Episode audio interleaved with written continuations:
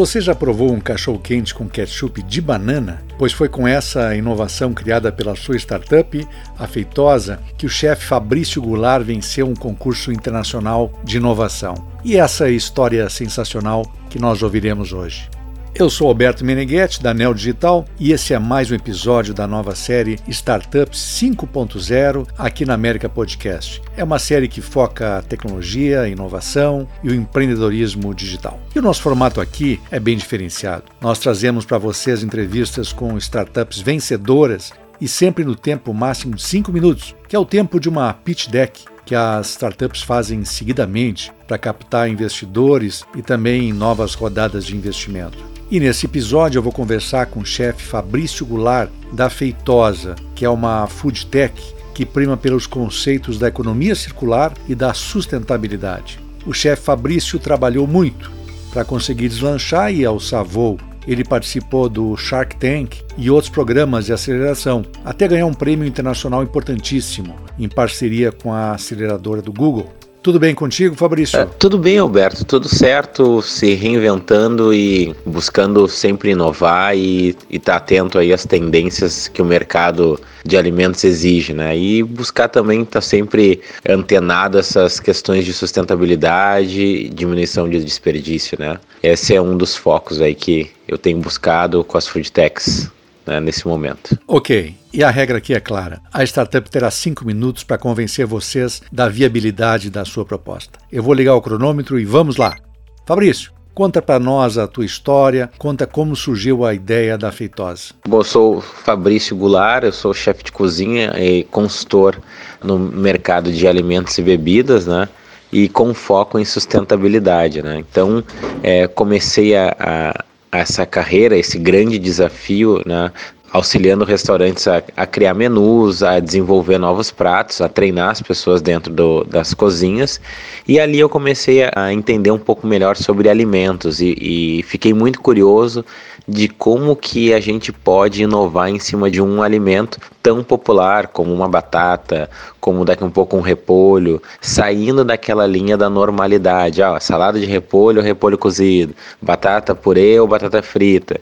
E isso começou a me, me dar muito, a criar muitos questionamentos.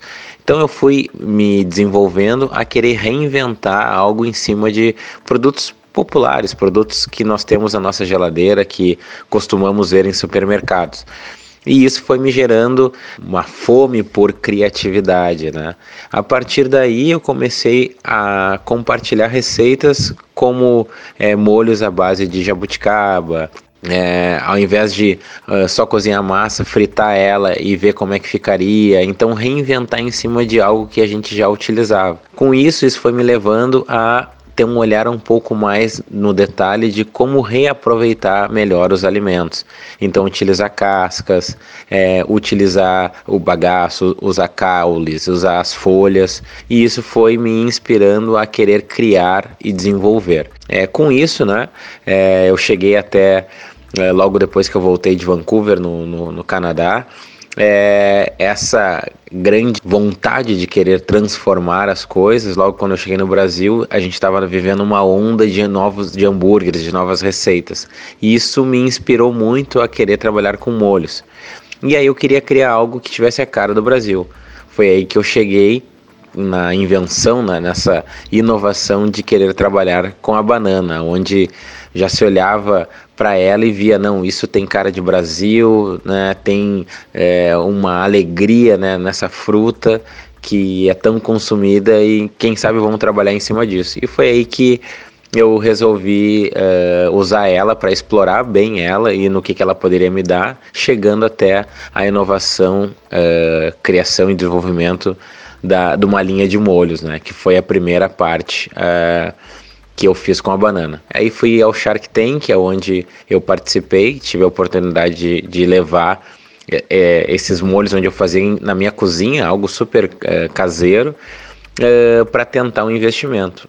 Na época não foi possível, né?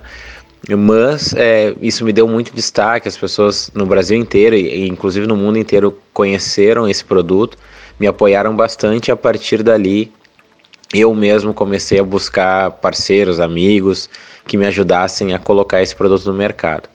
E foi o que aconteceu, né? Então, esse produto, no caso, ketchup de banana, surgiu a partir né, de 2016 oficialmente e está até hoje aí trazendo sabores para as pessoas. Né? E Fabrício, a partir dessa primeira linha de molhos que falasse aí, chegasse na tropicalização, né, com esse famoso ketchup de banana, já numa linha mais gourmet, não é mesmo? Bom, Alberto, a Feitosa Foodtech começou como Feitosa Gourmet, né, aonde a ideia inicial foi reinventar em cima de um produto popular, que é a banana, que é um produto super brasileiro e tropical, né, com uma cara alegre, aonde em cima desse produto eu quis reinventar criando uma linha de molhos, que são o, o nosso carro-chefe, na verdade, é o, é o ketchup de banana. E aí, com isso, entregar um produto onde ele seja saudável, sustentável, porque são utilizadas bananas bem maduras, bananas de reaproveitamento, que o mercado é, considera como fora do padrão, né? E trabalhar esses produtos onde a gente processa e transforma num, num outro é, produto inovador né, para os clientes.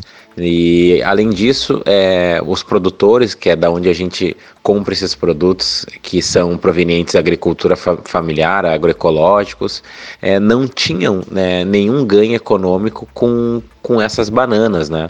Então nós conseguimos negociar um valor é, com eles, com, com, essas bananas que seriam jogadas fora, processamos elas, transformamos ela num, num, num novo produto com valor agregado e entregamos para o mercado dentro de embalagens recicláveis é, e que também é, te, te entreguem, além de tudo, é, de inovação, no caso, é, sabor e também muito carinho e cuidado, né? Porque a gente fica antenado desde os, da produção, né? Onde estamos próximos dos produtores agroecológicos, né?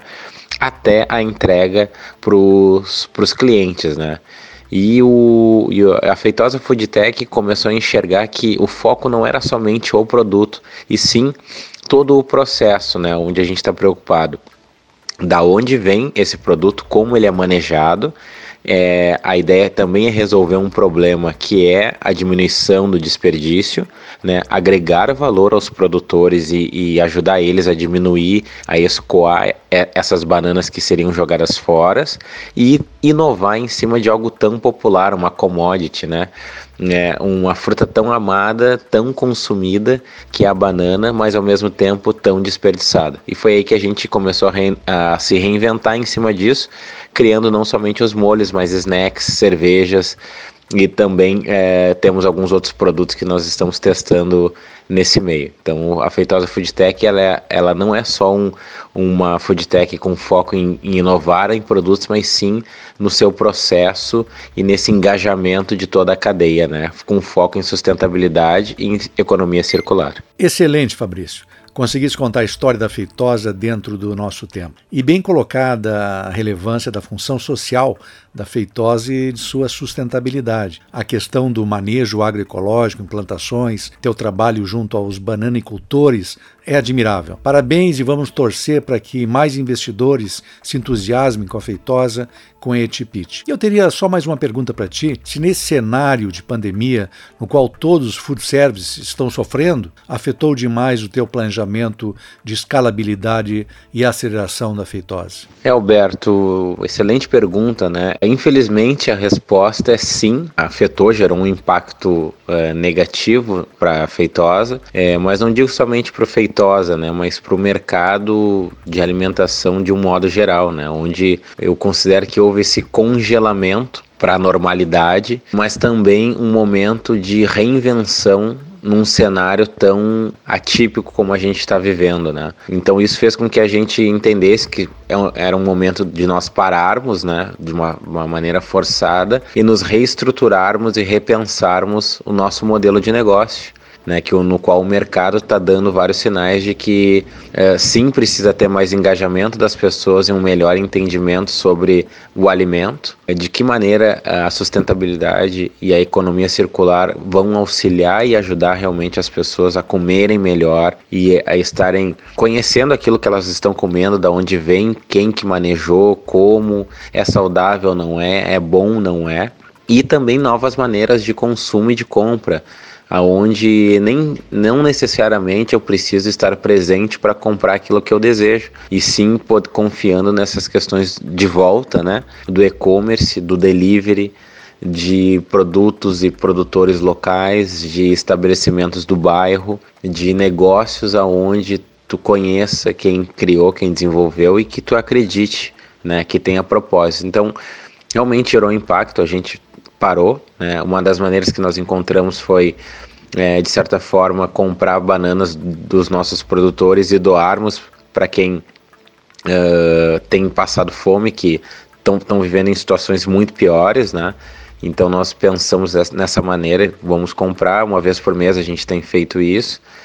E, e também essa maneira de do que fazer, né? É, que foi nos unirmos como time, nós somos cinco atualmente, e repensarmos novos modelos e uma estratégia com foco ainda na economia circular, que é o que nos, nos é, temos como alicerce a sustentabilidade mas já pensando nessa questão do e-commerce, do online, de como levar isso para as pessoas de maneira transparente, mantendo a sustentabilidade é, como o nosso principal foco aí, né? Valeu, Fabrício. Muito obrigado pela tua participação. E terminamos aqui mais um episódio de Startups 5.0 em coprodução com a América Podcast. Esse episódio teve a técnica de gravação, edição e finalização de Henrique Velasco, Rômulo Conzen e Karina Donida. E até o próximo podcast com mais uma história inspiradora. Tchau!